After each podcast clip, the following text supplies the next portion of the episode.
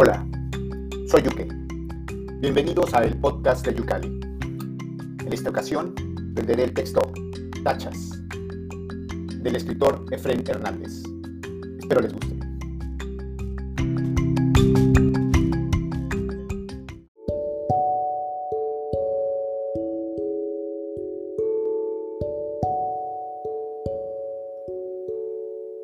Eran las 6 y 35 minutos de la tarde.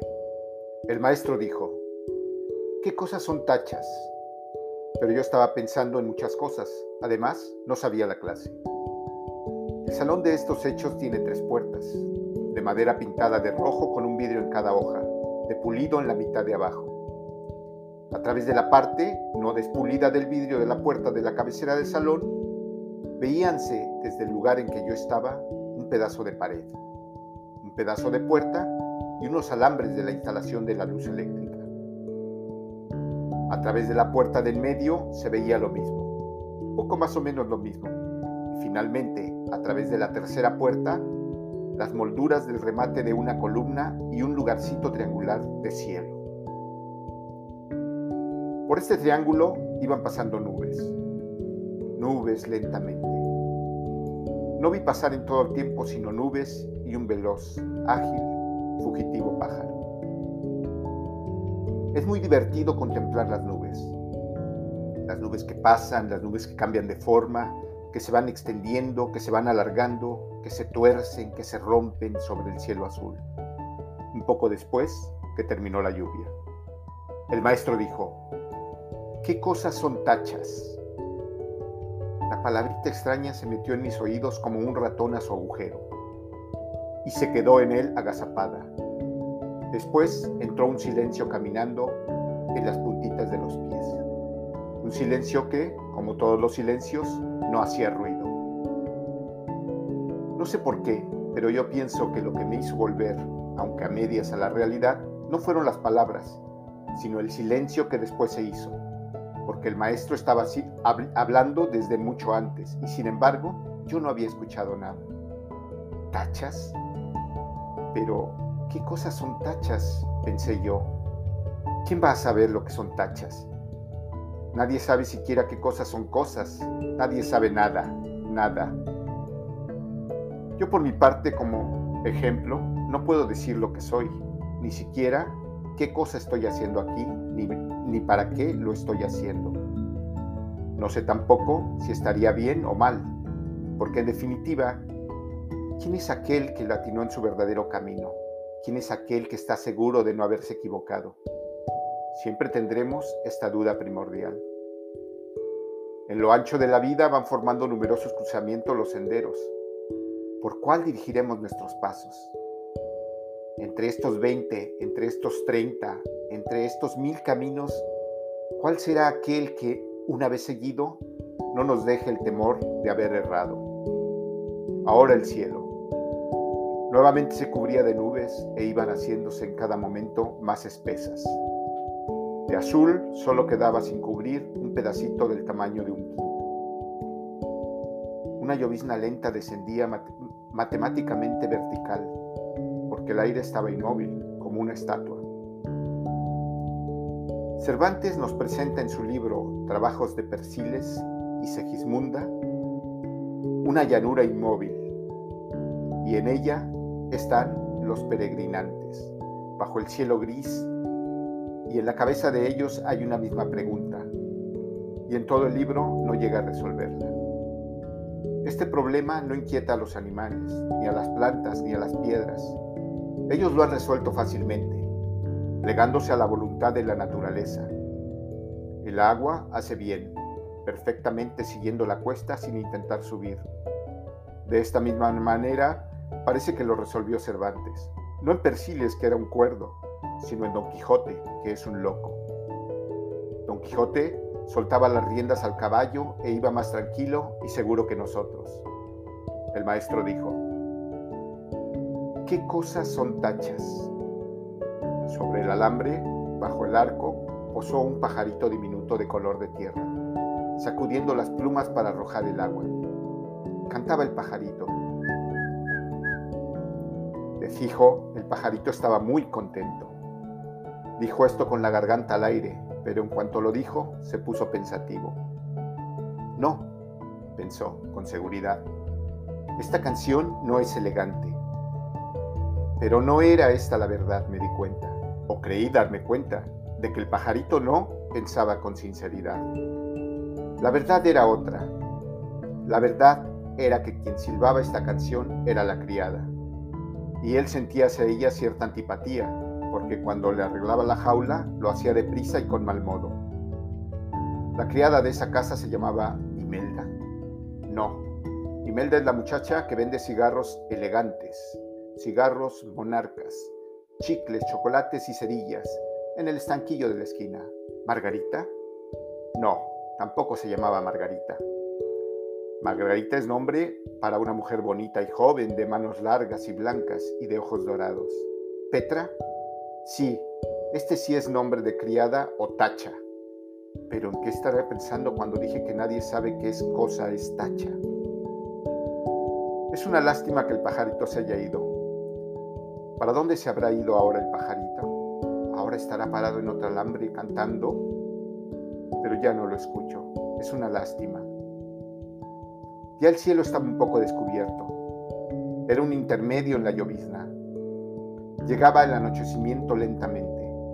La llegada de la sombra le daba un sentido más hondo al firmamento. Las estrellas de todas las noches, las estrellas de siempre, comenzaron a abrirse por orden de estaturas y distancias. De abajo subía el ruido de toda la ciudad. De arriba caía el silencio de todo el infinito. De cierto, no sé qué cosa tiene el cielo aquí, que transparenta el universo a través de un velo de tristeza. Allá son muy raras las tardes como esta. Casi siempre se muestra el cielo transparente, teñido de un maravilloso azul que no he encontrado nunca en otra parte alguna.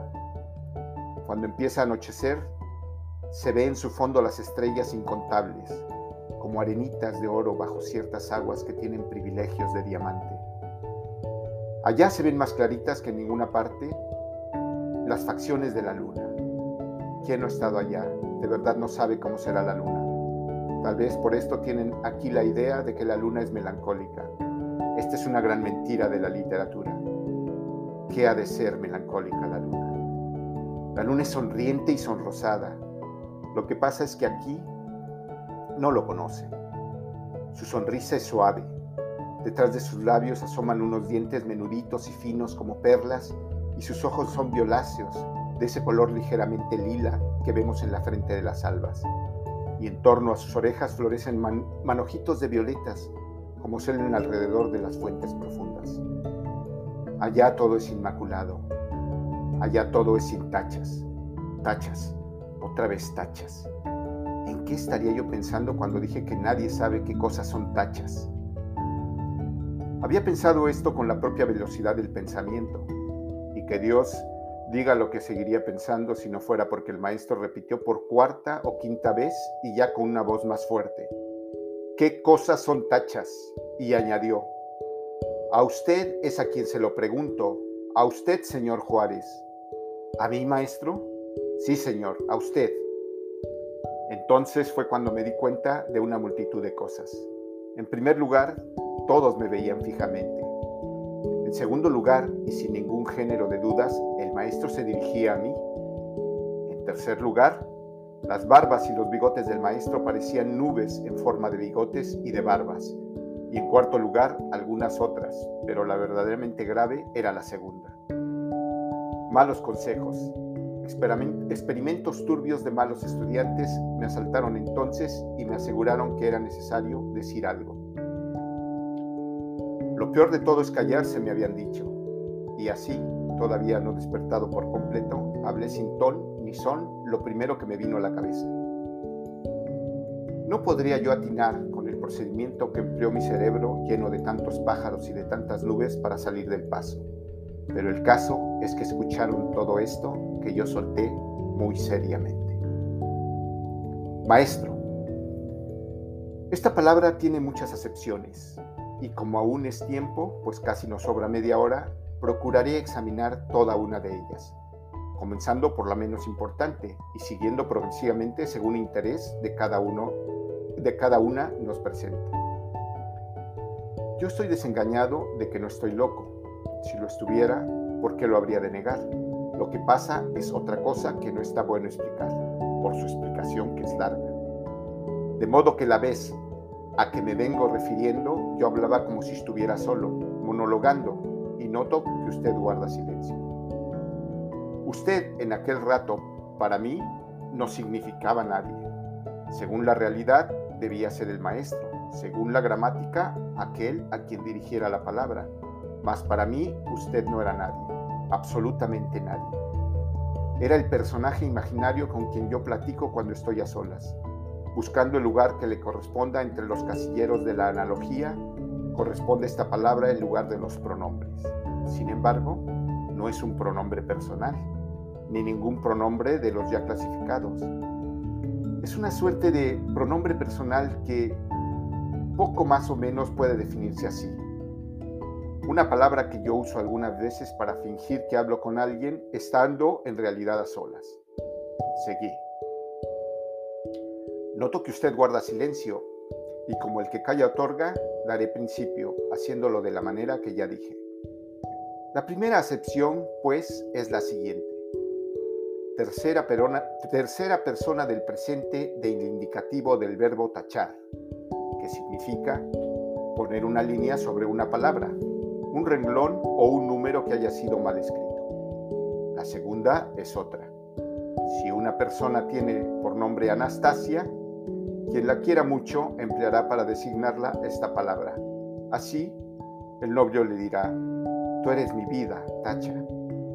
La mamá, ¿ya barriste Tacha la habitación de tu papá?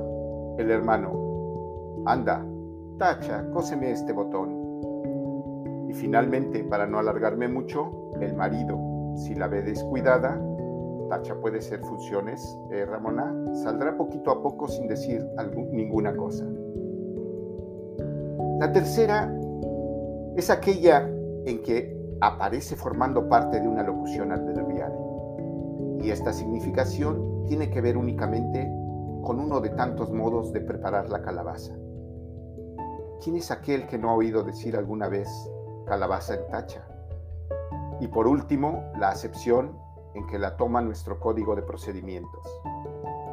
Aquí entoné de manera que no se notara bien un punto final. Y Orteguita, el paciente maestro que dicta en la cátedra de procedimientos con la magnanimidad de un santo, insinuó pacientemente. Y díganos, Señor, ¿en qué excepción la toma el código de procedimientos? Ahora ya un poquito cohibido, confesé. Esa es la única excepción que no conozco.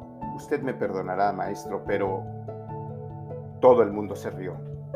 Aguilar Jiménez, Talavera, Poncianito, Elodia Cruz, Orteguita, todos se rieron, menos el Tlacuache y yo, que no somos de este mundo. Yo no puedo hallar el chiste, pero teorizando me parece que casi todo lo que es absurdo hace reír. Tal vez porque estamos en un mundo en que todo es absurdo. Lo absurdo parece natural y lo natural parece absurdo. Y yo soy así. Me parece natural ser como soy. Para los otros no. Para los otros soy extravagante. Lo natural sería, dice Gómez de la Serna, que los pajaritos dormidos se cayeran de los árboles. Y todos lo sabemos bien. Aunque es absurdo, los pajaritos no se caen. Ya estoy en la calle. La llovizna cae y viendo yo la manera como llueve, estoy seguro de que a lo lejos, perdido entre las calles, alguien, detrás de unas vidrieras, está llorando porque llueve así.